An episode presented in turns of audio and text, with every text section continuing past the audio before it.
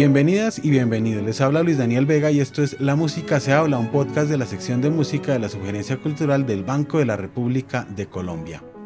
En el programa de hoy hablaremos con Julián Nieves y Leonel Merchán, integrantes de Bogas Dúo. Y creo que esa es la importancia que tiene este disco y es que nos lo permitimos todo retándonos a desacomodarnos de lo que era fácil y conocido para nosotros. Leonel Merchán y Julián Nieves se conocieron al interior de la emblemática institución académica Nueva Cultura.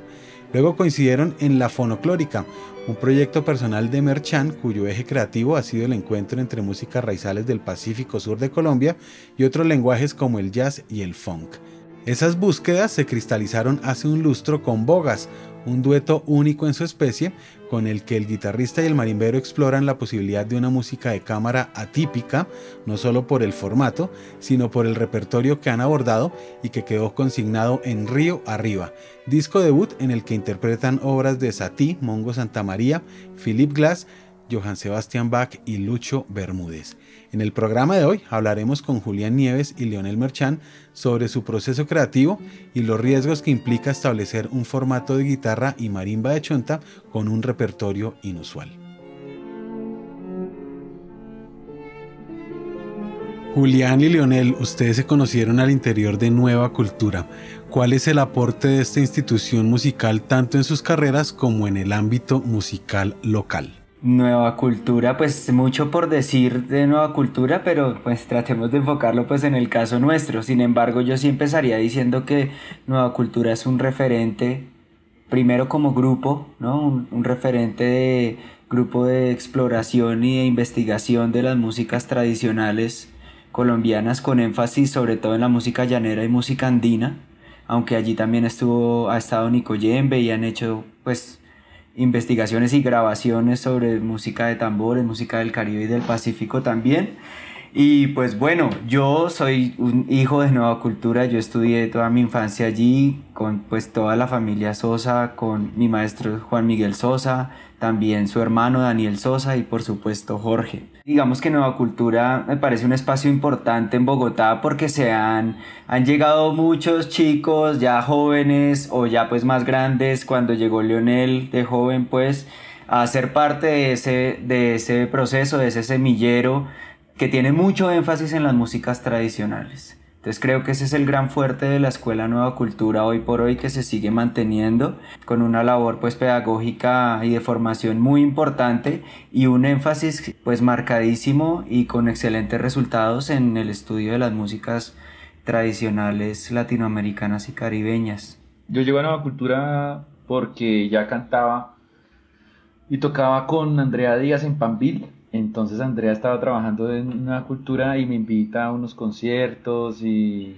veo a los grupos y me acerca a Jorge y entro como, como docente. Yo soy de Ibagué, entonces en realidad mi historia musical en Ibagué es de músico empírico y luego vengo acá y me encuentro con un montón de músicos que tienen esas mismas interrogantes respecto a las músicas tradicionales y folclóricas y con Nueva Cultura pues decir que que la labor ha sido estoica, digamos, de sostener el proyecto durante tantos años con esta perspectiva que no es, digamos, lo que suele venderse, entre comillas, como una formación musical a los niños y a los jóvenes. Y pues efectivamente ha sacado generaciones y generaciones de músicos increíbles y músicas a, la ciudad de Bogotá principalmente. Y pues entre esos está Juli. Curiosamente, conozco a Juli en el marco de la escuela y, pasan esas dos cosas que Sebastián Villanueva se está yendo de la fono en ese momento y yo digo, bueno, la persona para trabajar es Julián también.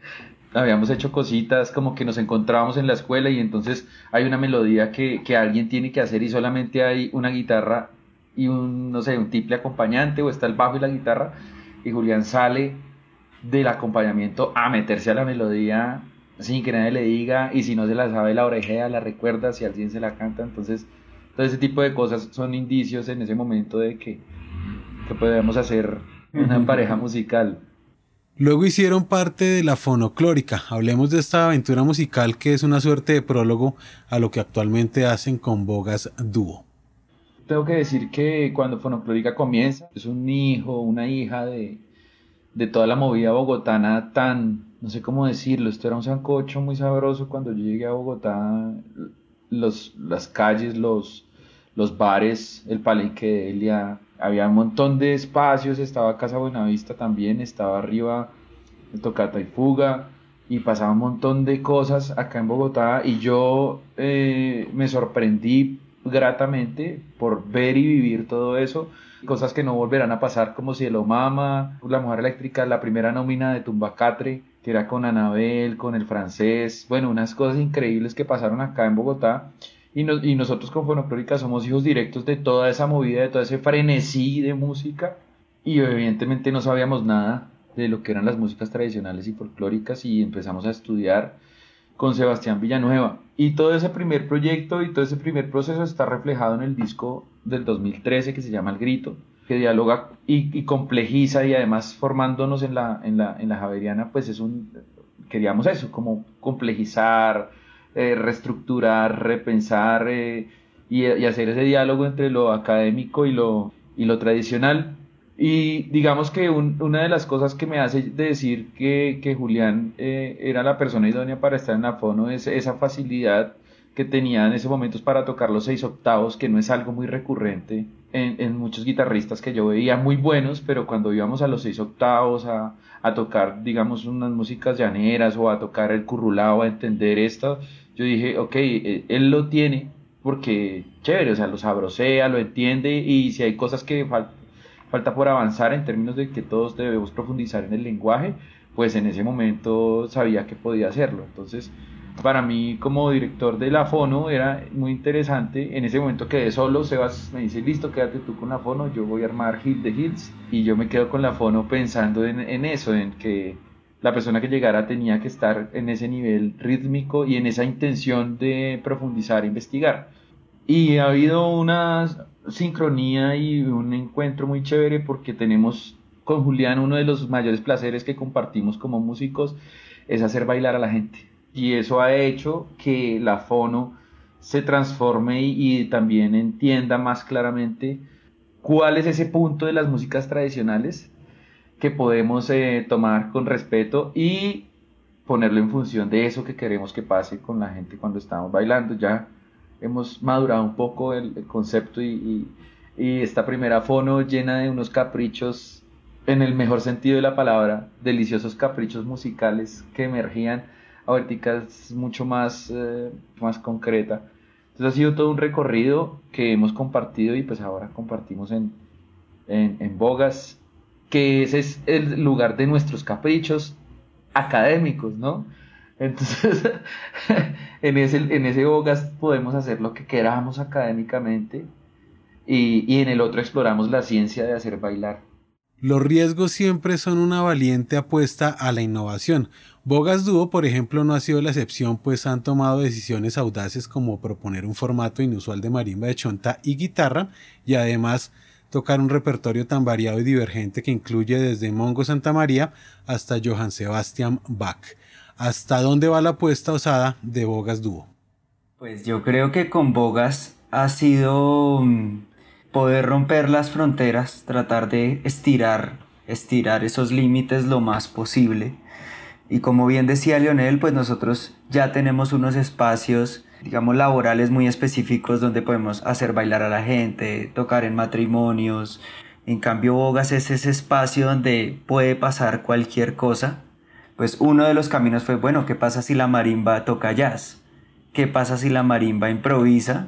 Por el lado del jazz, pero pues no nos hemos quedado en eso, nos surgió la duda de, bueno, ¿y cómo sonaría en Bach? ¿Cómo hacemos para distribuir ese, ese estudio de Bach a dos voces para que la guitarra haga una parte y, y la marimba otra. Después cuando estuvimos en Villa Jazz teníamos el reto de musicalizar un fragmento de Rayuela de Cortázar. Entonces, bueno, ¿hasta dónde nos vamos? Eh, y cómo a Leo que le gusta mucho y pues que es compositor también, esa onda minimalista también francesa. Entonces, ¿cómo nos podíamos acercar a ese mundo del cual hizo parte Cortázar también? Entonces, siempre, siempre expandiendo las fronteras, pero sí es, es como ese espacio de hacerlo diferente. Si vamos a bailar, poder hacerlo diferente. Inclusive ya para cerrar con lo del jazz, bueno, si vamos a improvisar, no necesariamente tiene que sonar jazzero, o sea, la marimba no tiene por qué sonar vivo, pero sí puede improvisar. Y pues aprovechando hacer la aclaración que Bogas trabaja con la marimba cromática. Lo mismo para la guitarra, o sea, bueno, la guitarra va a acompañar un estándar de jazz, bueno, de pronto no lo vamos a acompañar tan swing, de pronto lo vamos a hacer más cercano al, al, festejo peruano, que es un poco lo que hacemos en el Afro Blue, que está grabado en, el, en nuestro primer disco. La marimba de chonta cromática es un invento reciente. Para un oyente, un cauto que no está familiarizado con el término, ¿qué posibilidades expresivas y musicales permite el uso de la marimba de chonta cromática? Este instrumento que es tradicional, que viene de una afinación de la memoria africana ancestral, que solamente se construía a partir de los recuerdos musicales y los recuerdos de las melodías africanas de los abuelos en el Pacífico colombiano o que se construye a partir de la, del canto de un pájaro, como cuenta Papá Roncón en Ecuador, que a partir del canto de un pájaro que él conocía, esa es la nota más alta de su marimba, y de ahí para abajo construía una escala. Entra en diálogo con que este instrumento emerge de la selva y empieza a llegar a las ciudades, empieza a llegar a Cali, empieza a llegar, sale de Esmeraldas, llega a Quito, empieza a llegar a, a Bogotá, y parecer es un ecuatoriano que hace la primera marimba de chonta cromática, que es que coge esa afinación del piano y la pone en tablillas de chonta. Esa idea de que la marimba de chonta tenga la afinación de las notas del piano me permite a mí, nos permite a los marimberos que tenemos estas marimbas poder dialogar con las músicas que se hacen en las ciudades. De otra manera, no podría tocar Bach, no podría tocar Philip Glass. Entonces tendría que tener una marimba para cada tema y había, habría unas posibilidades que no se podrían dar. Entonces sí es necesaria, muy necesaria que la marimba sea cromática. A mí me parece agradable también no tenerle miedo a eso. Justamente hablábamos con el maestro Sepúlveda el semestre pasado, como bueno, ¿y qué pasa si entonces más bien los instrumentos occidentales van y se afinan y se, y se acoplan a la, a la marimba de chonta o al instrumento, a la gaita o lo que sea, ¿sí? Pero eh, creo que el hecho de que esos, los instrumentos tradicionales se hayan acercado al, al temperamento, se diría, pues a la afinación temperada, eh, también ha tenido cosas se han perdido obviamente, pero ha tenido muy buenos frutos y uno de los primeros ejemplos de eso es pues eh, Candelario, ¿no? Y Bahía, como la marimba se llega a afinarse y a dialogar entonces eh, tranquilamente, sin, sin, problemas pues, eh, con los vientos, con el piano, no sé si hay cosas con guitarra allí también en claro. Entonces es, también, en, el caso de Bogas creo, creo que es lo mismo, o sea, el hecho de que hayamos optado por tener la marimba cromática nos amplió el mundo de posibilidades más que reducirlo, le, le empezó a aportar mucho pues a la marimba como instrumento y a su historia, ¿no? O sea, podríamos decir que muy seguramente es la primera vez que suena un Bach en una marimba de chonta. Y meto la cuña de una vez, una de las primeras veces que estuvo la marimba de chonta en el Festival Mono Núñez, por ejemplo. Ya había habido eh, marimba pues normal, pero en el caso de esta marimba tradicional cromática, fue la primera vez en los 42 años del Festival Mono Núñez 2018, creo veo cada vez con más respeto la profunda complejidad de las músicas tradicionales, porque digamos que de algún modo tocar la marimba de chonta cromática lo que nos hace es facilitarnos la vida a los músicos que hemos dialogado con lo académico. Si Julián tuviera que afinar su guitarra en 438 o en otra afinación para poder y cada cuerda acorde a la afinación de una marimba ancestral tradicional, y empezar a desarrollar una forma de interpretar la guitarra, pues tiene una labor bellísima, sí, pero es un trabajo profundo. Y lo que pasa también con las marimbas tradicionales es que esa sería una marimba, esa que suena así, que la construyó ese maestro en ese lugar. Entonces, lo que nosotros estamos haciendo es una cosa más bien como pragmática de facilitarnos la vida para poder tener ese sonido único y especial de la marimba de chonta, de la chonta, resonando y encontrando ese lugar, que eso por el contrario, si lo, si lo vemos con, desde esta perspectiva que planteo, nos invita a pensar en que sería muy difícil para nosotros interpretar desde lo tradicional. Esa afinación es increíblemente poderosa, con unos armónicos, las señoras cantan en los armónicos de esa marimba que lo entienden y, la, y, hay toda una lógica social y antropológica que nos tomaría la vida entera y le ha tomado a muchos maestros la vida entera, eh, a Carlos Miñana, al mismo Urián Sarmiento, como esa piedra angular para poder meternos con un instrumento temperado y estar ahí, de verdad estar en esa lógica. Yo lo que siento es que sin los antecesores y los ancestros de esto, que empezamos a hablar de Candelario y decimos, claro, es que nosotros podemos hacer esto porque tenemos, o sea, hay quien nos sostiene, nos sostiene toda la tradición oral del Pacífico, nos sostiene todo el concepto de, de creación de lutería del instrumento, nos sostienen todos los maestros que lo hicieron antes que nosotros, que empezaron, como dijo bien Julián, que cogieron una marimba, o el primer maestro que dijo, el guitarrista de, de, Peregollo que dijo, ah, es que la marimba hace más o menos esta melodía y yo la voy a hacer en la guitarra, nos sostiene la forma de tocar de los maestros como Caballito Garcés, del cual somos fanáticos, porque toca con ese viaje de que le suena el bordoneo de la marimba en los bajos de la guitarra, y entonces todos ellos nos sostienen a nosotros y, y pues sencillamente nos hicimos más tranquila la vida tocando Mencionó Julián que en toda la historia del Mono Núñez nunca había sonado una marimba de chonta. ¿Cómo fue la participación de Bogas Dúo en este festival que se caracteriza por cierta ortodoxia musical? Cualquiera que lo piense, si de repente se le ocurre la idea, oiga, ¿por qué no vamos a este festival con la marimba? Así nos vaya bien o vaya mal, eso va a estar, eso va a ser interesante, ¿sí? Así lo pensamos, pues yo quería ir al Mono Núñez y el proyecto más cercano que tenía para hacerlo era era Bogas. Igual Bogas ya había interpretado música andina. En el disco también está El Huracán, que es de Lucho Bermúdez. Entonces hay una mezcla interesante como ese costeño pues compone también música del interior y bueno, cómo la reinterpretamos nosotros. Entonces ya teníamos ahí ese as bajo la manga o ese inicio pues que era ese pasillo y pues yo le propuse a Leonel que lo hiciéramos, empezamos a hacer una investigación de, bueno, ¿cómo podrían oírnos tan mal? pues porque igual eh, obviamente es un espacio de mucho respeto y de una tradición pues gigantesca y valiosísima. Entonces, ¿cómo hacemos? Yo también consulté con mis maestros, con los Sosa, bueno, ¿cómo hacemos para ir con bogas? Pero pues que quedemos bien parados. Entonces el instrumento cohesor ahí era tiple, definitivamente. Tomamos la decisión de, de traer al maestro Jefferson Jerez pues traer, él está en Bogotá, pero él es, de, él es santanderiano, de Bolívar, y pues tienes conocedor de toda esa tradición eh, del tiple santanderiano, y es lo que logró darnos como esa cama, ese colchón armónico para que nosotros pudiéramos hacer también lo otro.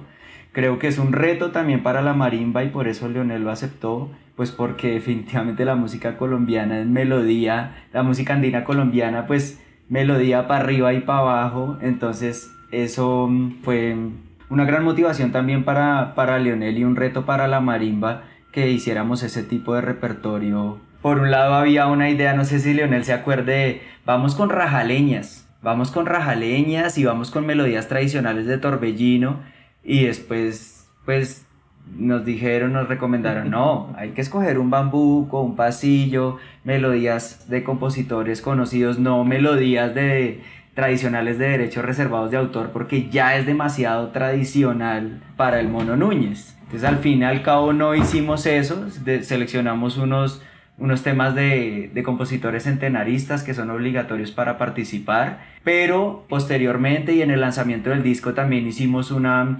intervención de torbellino tradicional que era más lo que nosotros queríamos hacer en realidad, ¿no?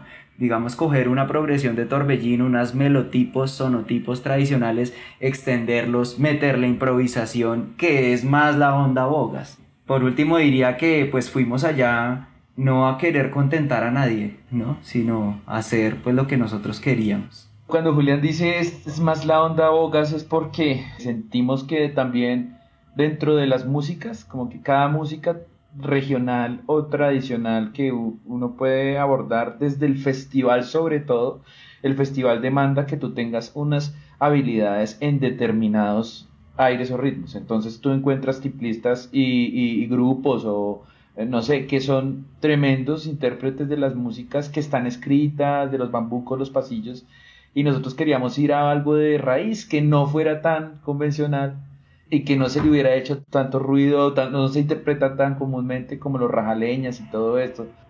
Entonces como que eh, se hizo una, una, investigación, pero Julián dirigió todo este proyecto de irnos al, al festival Mono Núñez. Digamos que en ese caso como que él se puso, echó a la, a la, al hombro esa parte académica musical y yo me eché al hombro la logística de dónde nos vamos a quedar, cómo nos vamos a quedar, cómo vamos a hacer, porque haber dormido, digamos, en el Festival Mono Núñez, en el espacio donde duermen todos, hubiera sido que no, no, no o uno termina como en la fiesta o no hubiéramos tenido el espacio que tuvimos para estudiar. Ah, pero lo que hicimos fue que nos fuimos, nos aislamos, tuvimos una casa, estudiamos todos, todos los días, dos y tres horas mañana y tarde, nos preparamos pues muy chévere, tuvimos la audición, la presentación en el Coliseo, entonces estuvo muy chévere la experiencia y bueno, y, lo otro es que evidentemente ese proceso con las músicas andinas pues tomará tiempo. Profundizar también en ese lenguaje, por lo menos a mí en la marimba, por lo cual ha sido un reto. Esa experiencia nos mostró por dónde es que nosotros igual queremos hacer las cosas porque allá igual íbamos a proponer ciertas ideas. Tengo dos ejemplos rápidos. Justamente en el sotareño, bambuco caucano, que íbamos ahí haciendo la melodía, o sea, bien, bien, bien.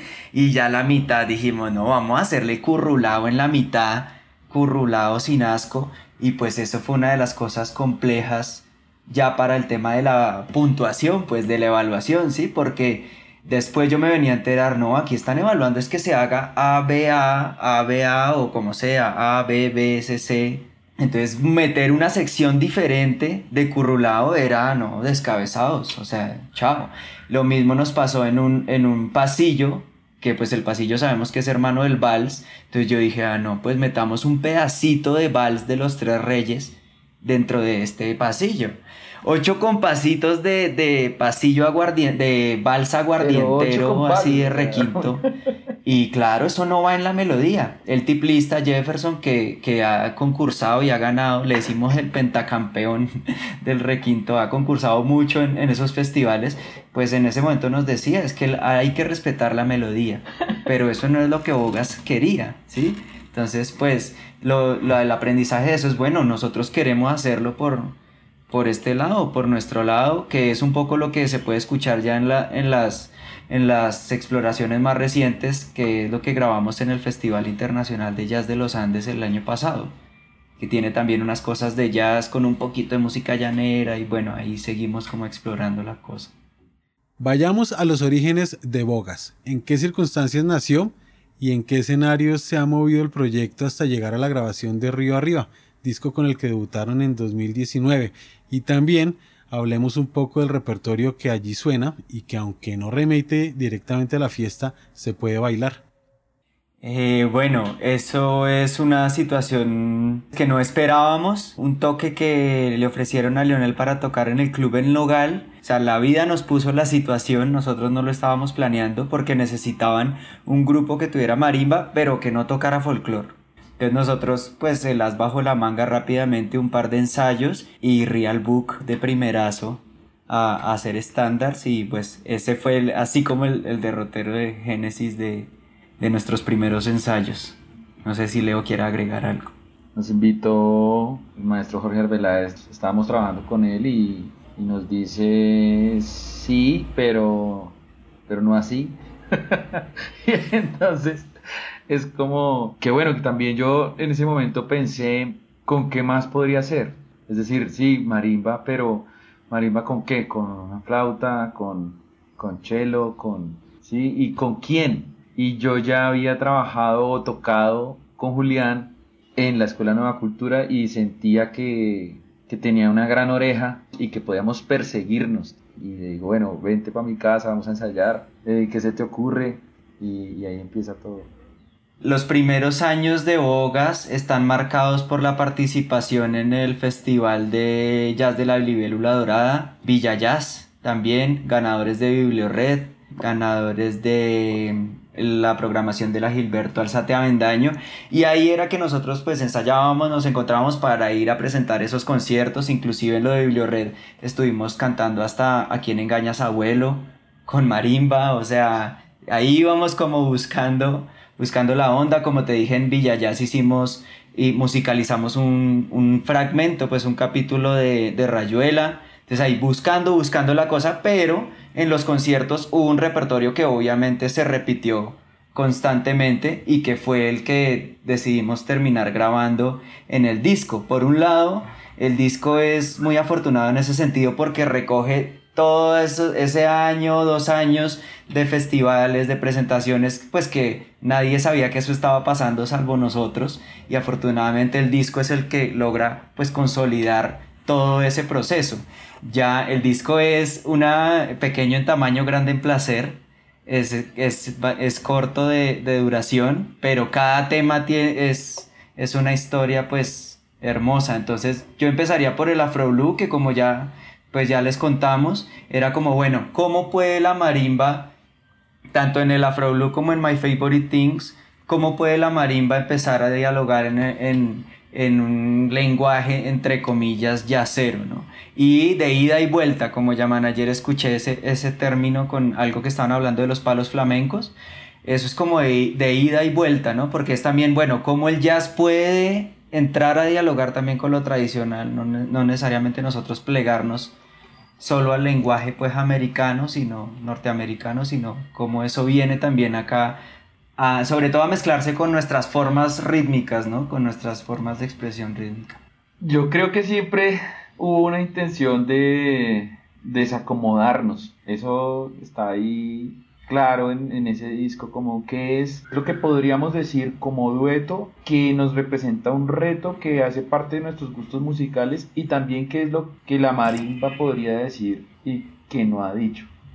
Pues en ese disco está bien en otro lugar, está totalmente eh, preguntándose otras cosas, aprendiendo un lenguaje nuevo, diciendo en, en Philip Glass, es que Philip Glass puede haber acurrulado un poquito, y también eh, nosotros sabemos que esas corcheas de, del Bach tienen ese viajecito de nuestros seis octavos que no es esa precisión milimétrica de muchos clásicos, es otra cosa, sabe a otra cosa, por eso, por eso te creo cuando me dices que se puede un poco bailar, porque tiene un es otro, otra acentuación. Un brincadito. es otra acentuación. Entonces siempre buscamos como qué sería interesante hacer y también nos retamos, nos retamos esas, esas melodías de, de, de Bach en la guitarra en ese momento fueron un reto poder hacerlas tal cual, decir, uy, pucha, este tema nos toma horas y horas y horas de estar estudiando. Y, y, tengo que decir, el de esas ideas es Julián, o sea, Julián es el que manda, aquí pone esto, inicia su solo en el, en el en el My Favorite Things inicia su solo con la melodía de Momposina, ¿sí? Entonces esa suspicacia es de Julián y, y también tengo que decir que toda la riqueza armónica, él tiene en las notas de la guitarra tienen más release que las de la marimba, tienen más sustain, perdón, que las de la marimba. Entonces demoran más en el tiempo y esa riqueza armónica de preguntarse por ese otro lado eh, también la ha puesto Julián. Entonces siento que nos permitimos todo como músicos en ese momento con el rigor que, tenemos para hacer lo que hacemos, pero nos, nos, lo permitimos todo lo que más quisiéramos. My Favorite Things es un, es un viaje por muchas cosas, diluimos la melodía el máximo, en momento, sí, y citamos este tipo de cosas, citamos el cabezote de Rugrats, y creo que esa es la importancia que tiene este disco, y es que nos lo permitimos todo retándonos a desacomodarnos de lo que era fácil y conocido para nosotros. Aparte del repertorio, ¿qué otros aspectos resaltan del dueto como aporte a la interpretación? Yo creo que, mm, que este espacio ha sido para estudiar el instrumento también. O sea, obviamente Fonoclórica, lo de Pambil para Leonel, todos esos grupos por los cuales hemos pasado en los que uno obviamente ha crecido musicalmente, pero es que estar solo dos gatos en el escenario tratando de hacer algo que tenga sentido, pues creo que nos subió el, el nivel técnico musical a cada uno en su instrumento. Y Bogas ha sido esa gran oportunidad de, que Leonel, eh, digamos, sea un gran marimbero él solo sin, sin acompañar a la cantadora o al cantador o estar con el grupo. No, es marimba ahí sola y de hecho en nuestros conciertos también hay un fragmento donde es de cada uno solo, de instrumento solista. Eso ha sido muy importante. También en el caso de la guitarra, como ponerme ese reto, bueno, vamos a hacer versiones solistas pues bien chéveres. Entonces creo que el repertorio, como decía Leonel, es, bueno, ¿con qué nos retamos, no? ¿Con qué, qué vamos a estudiar? ¿Qué nos sirve estudiar. Entonces, pues él, eh, Javeriano, yo de la SAP, eh, con formación académica también, entonces obviamente nos interesaba estudiar Bach. Sí, yo creo que cualquier músico así, pues que, eh, que esté parte de la academia y eso, pues ensalza Bach y con todo sentido.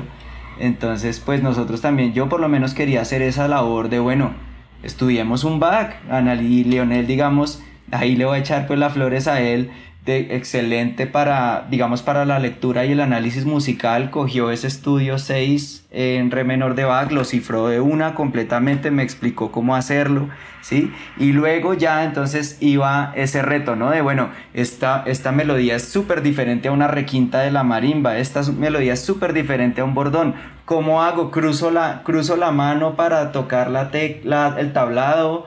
¿O lo hago a dos manos? Bueno, es ha sido siempre todo un reto para pues mejorar.